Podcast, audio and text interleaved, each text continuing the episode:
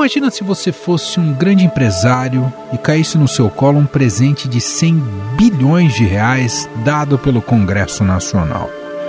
Parece algo completamente improvável, não é? Mas essa é uma realidade que pode acontecer aqui mesmo, no Brasil. O Centrão opera dentro do legislativo para aprovar um projeto com este valor, vale lembrar, 100 bilhões de reais, para a construção de gasodutos pelo país. Você sabia que a Petrobras devolve para os poços quase metade do gás extraído do pré-sal? Isso acontece porque falta estrutura para transportar o gás retirado do fundo do mar. Um novo gasoduto promete diminuir o problema e ainda baratear o preço para o consumidor.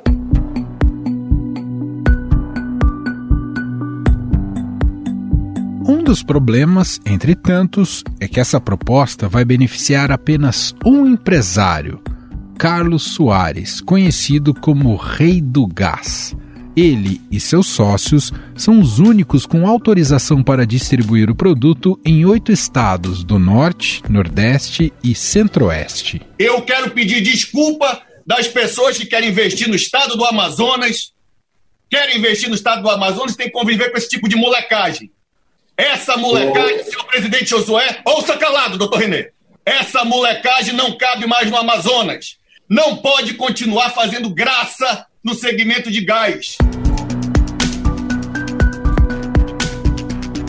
Esse trecho que você acabou de ouvir é do conselheiro do Tribunal de Contas do Amazonas, Ari Moutinho Júnior, que critica de forma veemente a Companhia de Gás do Amazonas, da qual Carlos Soares é sócio.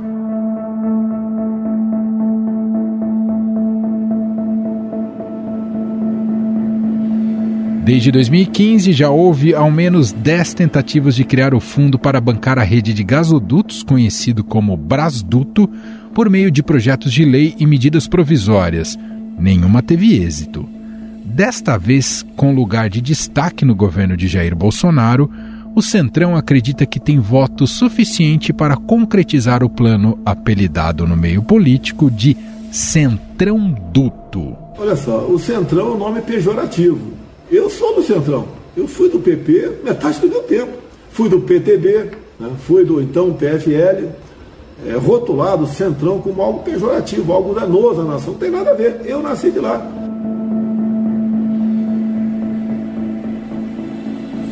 E adivinha de quem veio essa proposta? Dele mesmo, o rei do gás, que apesar de ter autorizações para comercializar o produto, não tem o recurso para construir os gasodutos. A articulação prevê que essa proposta seja incluída como uma espécie de jabuti no texto que trata de medidas de modernização do setor elétrico. E temos é, algumas jabuticabas que a gente sabe que é uma, uma mochila nas costas de todo empresário. Jabuticabas brasileiras, 13 terceiro salário. Né? Se a gente arrecada 12, como é que nós pagamos 13? É complicado.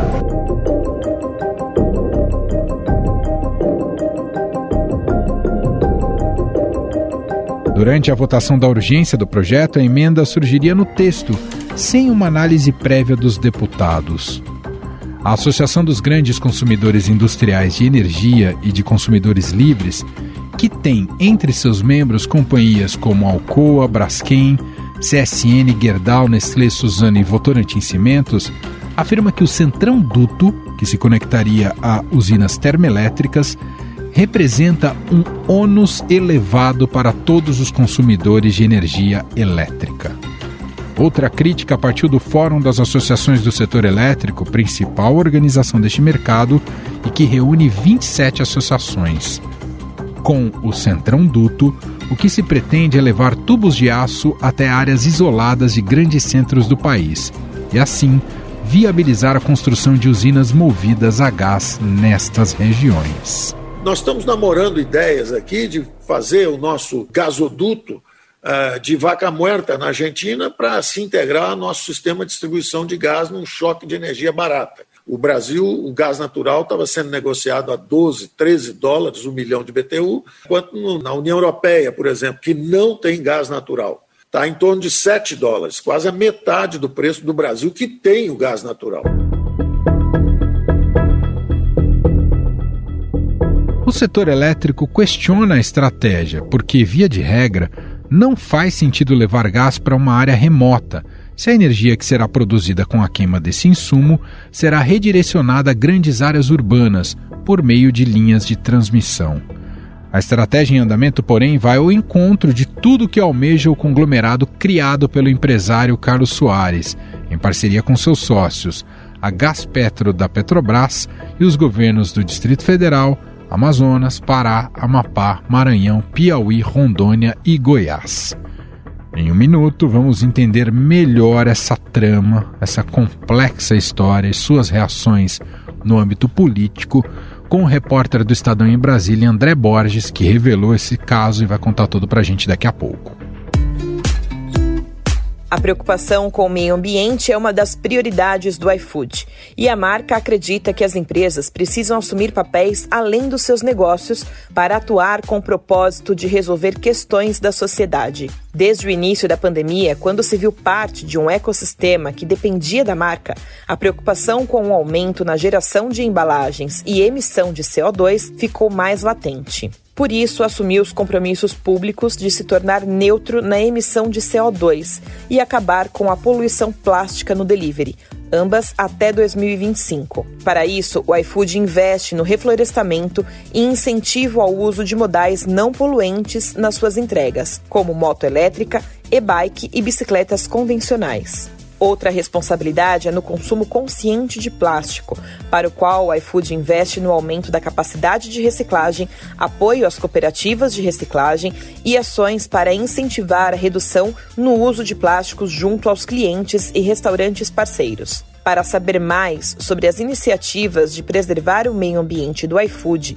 e seu incentivo para outras empresas, acesse news.ifood.com.br. Estadão Notícias.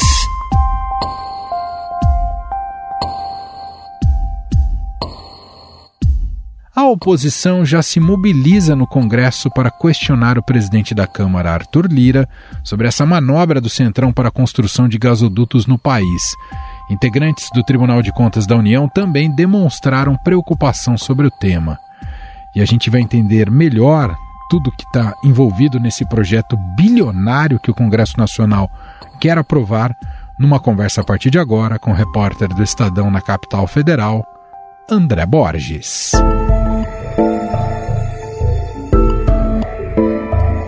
Olá, André, tudo bem? Tudo bem, Emanuel, como é que tá? Tudo bem.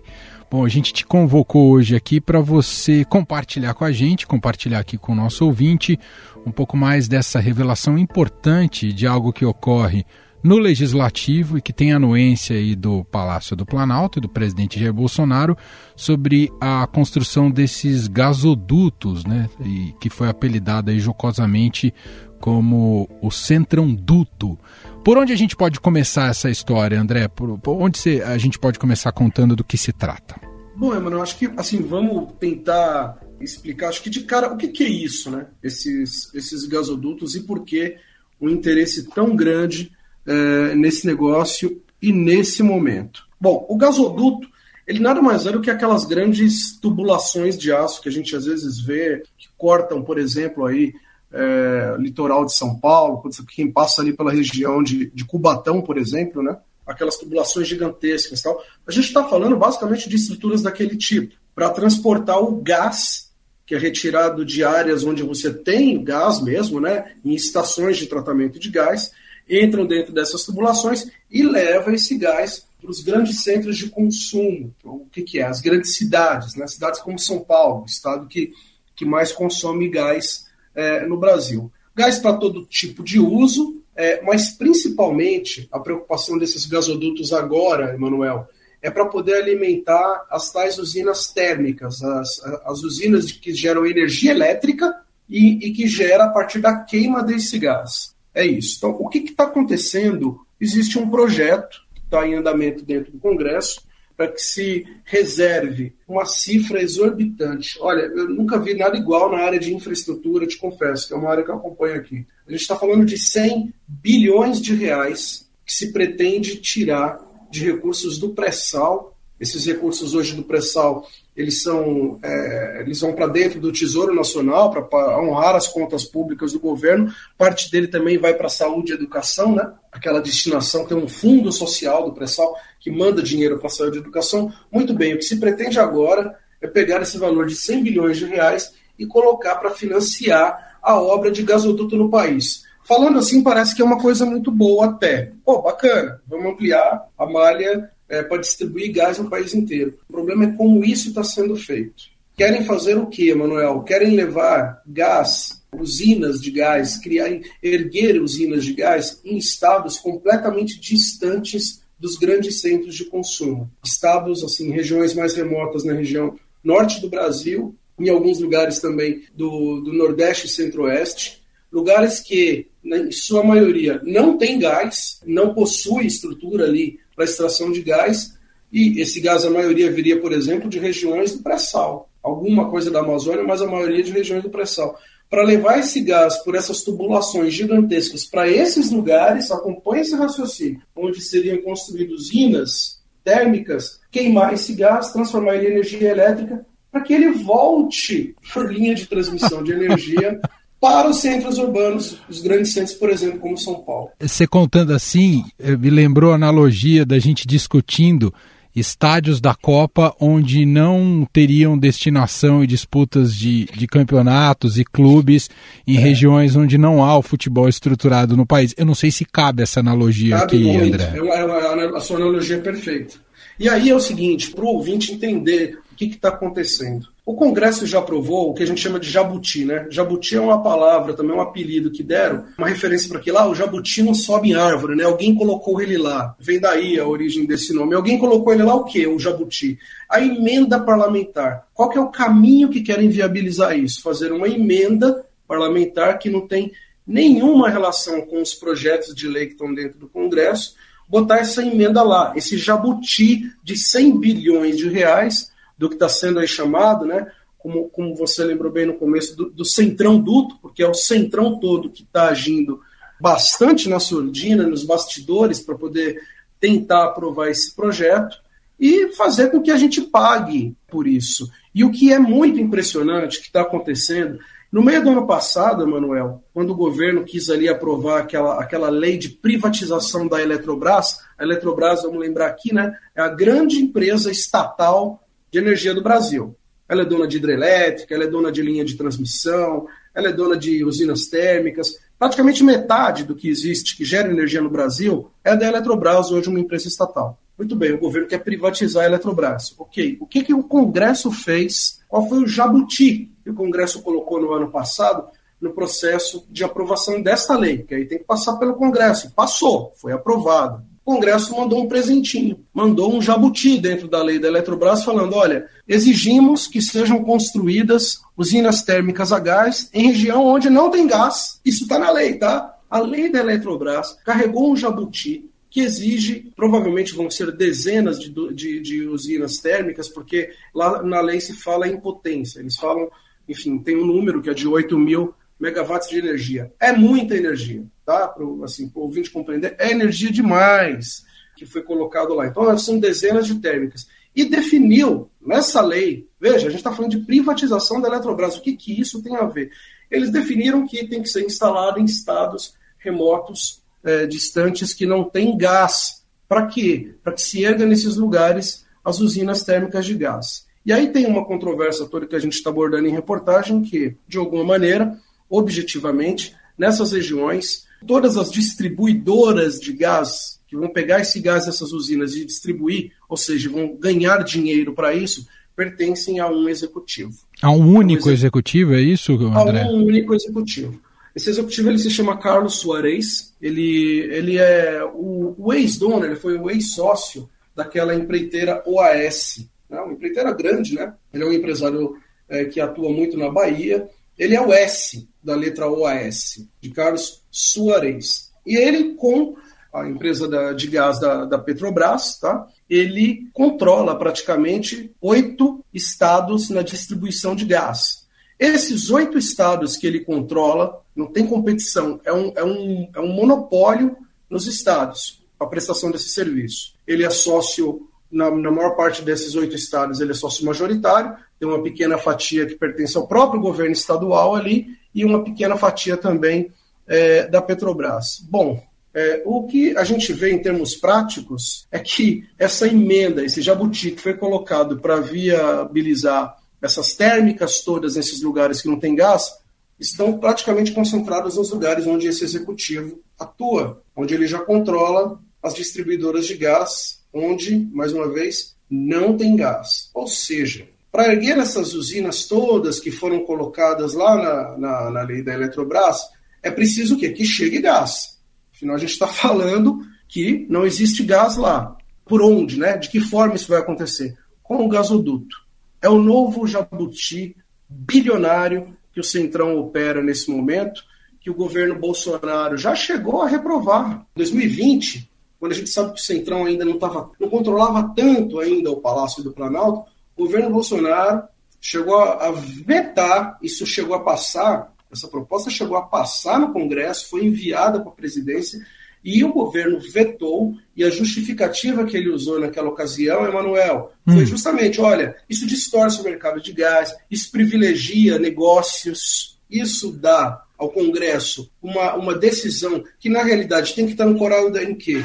Em estudos se aquele lugar é o melhor, estudos técnicos, né? Sim. Por que, que, é melhor? Vamos fazer um leilão e oferecer esses projetos, aí os empresários vão lá e entram porque tem interesse em prestar aquele serviço que é concedido para ele e tal. Mas não, o que a gente viu na realidade nesse primeiro passo foi o, o Congresso definindo a política de expansão elétrica do Brasil para uma matriz mais suja, que a gente está vendo a expansão aí que existe, por exemplo, das fontes solares, né? Sim. E das e fontes eólicas, né? Esse ponto que você está levantando é muito importante. Além de tudo, estrategicamente, olhando para o futuro, é uma Isso. escolha que não condiz com as necessidades hoje no, ambientais que os países precisam privilegiar, não é, André? Olha, se você olhar, por onde você olha, vamos esquecer qualquer tipo de, de atuação política e vamos olhar para isso que querem, assim, que pretendem fazer, que o Congresso pretende empurrar, e é empurrar para o cidadão do país inteiro. Vamos olhar tecnicamente para isso e tentar justificar.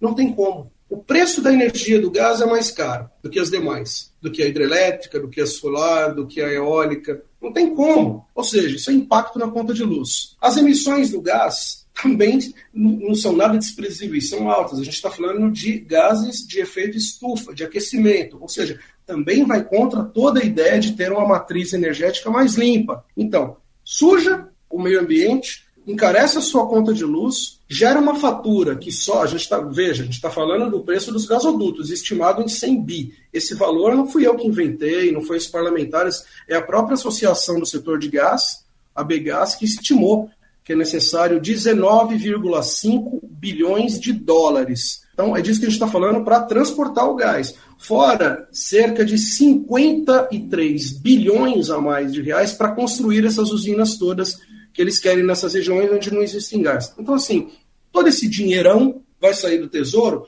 de alguma maneira, Emanuel, está saindo do seu bolso. Ou você vai pagar ali na conta de luz, como um consumidor de energia, ou você vai pagar como contribuinte. Bom, você relatou aqui para gente que o governo Bolsonaro, portanto executivo, já rejeitou um projeto como esse lá em 2020. E hoje, como é que o Bolsonaro se relaciona com esse tema? A gente sabe que ele entregou para o Centrão grande parte da administração da gestão do país, né? deu essa musculatura para o Centrão. Mas em relação especificamente a esse projeto, Bolsonaro tem algum posicionamento? Mudou completamente de lado. Curto e grosso foi bem isso. A apuração que a gente tem é que alguns dias atrás houve uma reunião de técnicos que acompanham esse tema, é, técnicos do Ministério de Minas e Energia e técnicos é, também no Ministério da Economia que conversaram. E pessoas com quem eu conversei, que estiveram presentes, é, foram muito claras em dizer o seguinte, Emanuel: saíram do encontro com a sinalização de que o governo agora entende que é favorável a algum tipo de subsídio público, ou seja, de dinheiro público para poder bancar os gasodutos. E por quê? Porque ele já deu o primeiro passo. É esse que a gente acabou de falar aqui. O governo engoliu a, a construção obrigatória das térmicas nos lugares que não tem gás. Como ele já aprovou isso, e agora, no mês de março, ele inclusive publicou um decreto regulamentando mesmo já a, a construção dessas térmicas para que, que esse processo avance, independentemente se vai ter privatização da Eletrobras ou não. Mas o governo, paralelamente, tratou de ir lá e publicar um decreto que regulamenta, ou seja, a obrigação de construção das térmicas. Mas como é que alguém vai construir térmica se o gás não chega lá, Emanuel? Então, agora, ele próprio tá, ele não vê outra alternativa. Ele precisa, de alguma maneira, tentar viabilizar os gasodutos. E o tal Centrão Duto, Brasduto, que está tramitando dentro tramitando na, na, Câmara, né, que se pretende agora apresentar também por um jabuti dentro de outro projeto de lei que tramita na, na Câmara, conta sim com o apoio do governo Bolsonaro. O fato é que o governo está absolutamente emparedado, e isso não significa ser vítima, não, porque ele trabalha junto com o Centrão, para de alguma maneira fazer com que isso avance, com que esses gasodutos tenham o apoio federal. E se não for por emenda, Emanuel, já se discute, inclusive, o próprio governo federal fazer uma medida provisória para, de alguma maneira, levar isso adiante. E reação da oposição, como é que está isso? Existe um ambiente para tentar derrubar? Claro que agora com a revelação que você trouxe para o país, né, com essas reportagens no Estadão, joga holofotes né, para o absurdo dessa Sim. proposta. A oposição já está se organizando para tentar derrubar ou não, André? Está mobilizada. É um assunto aqui, é curioso, uma coisa desse tamanho, né? Como envolve muitos interesses e tal, existe uma certa dificuldade das pessoas em falarem sobre esse assunto, muitos não querem comentar e tal, mas a oposição sim, com essa luz toda sobre esse problema, tem falado. Primeiro teve lá aquele, a questão da discussão da, da privatização da Eletrobras com esse jabuti. Na época se falou disso, das térmicas e tal, mas o Centrão, com a força dele, a maioria dos votos atropelou e aprovou. O que agora está vendo é uma mobilização para cobrar o presidente da Câmara, Arthur Lira. O presidente da Câmara, ele sinaliza a interlocutores dele que ele é favorável, não exatamente nos termos em que agora está se propondo, mas que haja, sim, é, a tramitação para que isso avance a oposição está prometendo muito barato. A gente já viu alguns deputados falando na tribuna, estão reagindo, vão cobrar a presidência da Câmara sobre isso para tentar evitar. Para quem apoia esse tipo de projeto, seria uma derrota cachapante, porque se não tem gasoduto, Emanuel, não viabiliza as usinas todas que eles conseguiram aprovar obrigatoriamente para aquelas regiões. Uhum. Não adianta fazer, não adianta querer fazer usina se o gás não chega lá. E impressiona também a outra ponta dessa história é o poder e a influência do Carlos Soares junto à classe política e ao governo, não é, André? A gente tentou falar com, com esse empresário é, em algumas ocasiões, não conseguimos retorno. É, impressiona bastante, né? Ele, ele é uma pessoa que tem uma, uma postura muito discreta, ele não é uma pessoa que você vê em reuniões, em encontros, em agendas com, com políticos publicamente, você não né? Mal encontra uma, uma fotografia dele e tal, uma pessoa que tem uma atuação muito discreta, mas é uma pessoa bastante forte, poderosa, que cresceu muito nesse setor aí de distribuição. Né? A gente está falando de controlar boa parte, né, de oito estados do Brasil, onde ele tem essa participação forte na, na distribuição de gás, e, como eu disse, um serviço centralizado, um serviço que é um monopólio. Se qualquer coisa de gás que vai funcionar dentro do Estado, não interessa, tem que pagar ali uma participação para as empresas onde ele atua. Hoje, dessas oito, a gente sabe que dois estados, Maranhão, Amazonas, já tem algumas operações, mas as demais não existe, porque o gás não está lá, não tem térmicas a gás. Então, como é que essas distribuidoras se, se remuneram? Se tiver as térmicas a gás. Tá, e como é que faz para ter as térmicas a gás? Aí vem tudo isso aqui Entendi. que a gente conversou, que está acontecendo, Emanuel. Perfeito. Você foi muito claro aqui para a gente.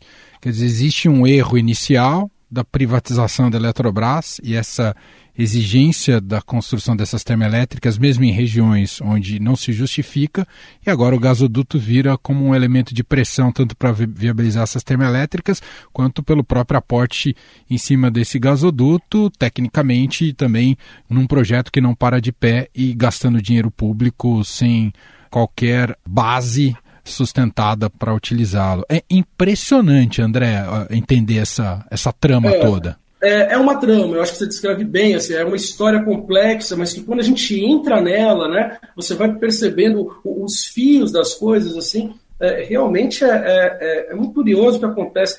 A Eletrobras, se decidiram ou não o governo, o Congresso privatizar a Eletrobras, é um tema. Tem pessoas que são favoráveis, né, Manuel? Tem pessoas Sim. que são contra. Ok. Aí é, é outra coisa. Agora, querer usar isso, né, é, colocar ali dentro uma contra-oferta, assim, ó, isso passa desde que você, governo, também não vete a construção dessas usinas térmicas aqui que nós, Congresso, estamos colocando a forceps para o Brasil. Ninguém perguntou para os órgãos técnicos se precisa ter essas usinas nesses lugares. Qual é o custo na conta de luz, o custo para o cidadão? Nada Zero, Emanuel. Todo mundo do setor elétrico com quem eu conversei, órgãos inclusive federais, o preço disso é exorbitante e tal, sabe? Se manifestou sobre isso. Não é só gente que tenha outro interesse. A gente está falando de decisões realmente que são tomadas é, a partir de critérios técnicos, que é assim que tem que ser. Quando você tem um, um Congresso querendo decidir ah, os rumos do crescimento, da expansão né, energética do país. Aí você está tendo, acho que assim, por ironia, né? Me, me desculpa o trocadilho, mas é um apagão, né? Sim. Você está tendo um apagão técnico é, do setor elétrico. Muito bem. André Borges, repórter do Estadão em Brasília, vem apurando essa trama e esse caso e gentilmente aqui conversou com a gente para a gente entender um pouco mais, jogar luz sobre mais um escândalo que passa durante o governo Bolsonaro e agora nessa coalizão com o Centrão ali no Legislativo e vamos acompanhar sem dúvida nenhuma de perto, porque a sociedade civil não pode ficar distante de temas tão relevantes como essa, porque no final das contas trata do próprio dinheiro dessa sociedade. Obrigado, viu, André? Prazer demais falar contigo, obrigado a você e um abraço também aos ouvintes aí que acompanham a gente. Estadão Notícias. Este foi o Estadão Notícias de hoje, quinta-feira, 12 de maio de 2022. A apresentação foi minha, Emanuel Bonfim. Na produção, edição e roteiro, Gustavo Lopes, Jefferson Perleberg e Ana Paula Niederauer. A montagem é de Moacir Biasi. Escreva pra gente no podcast estadão.com. Um abraço para você e até mais. Estadão apresenta Summit Mobilidade 2022, com início em 16 de maio às 10 horas. Vamos debater os novos caminhos e demandas nos deslocamentos das pessoas. Participe de 16 a 20 de maio. Acesse summitmobilidade.estadão.com.br e inscreva-se. Realização Estadão. Patrocínio Veloy. Gestão de frota inteligente com soluções integradas. Vem para Veloy.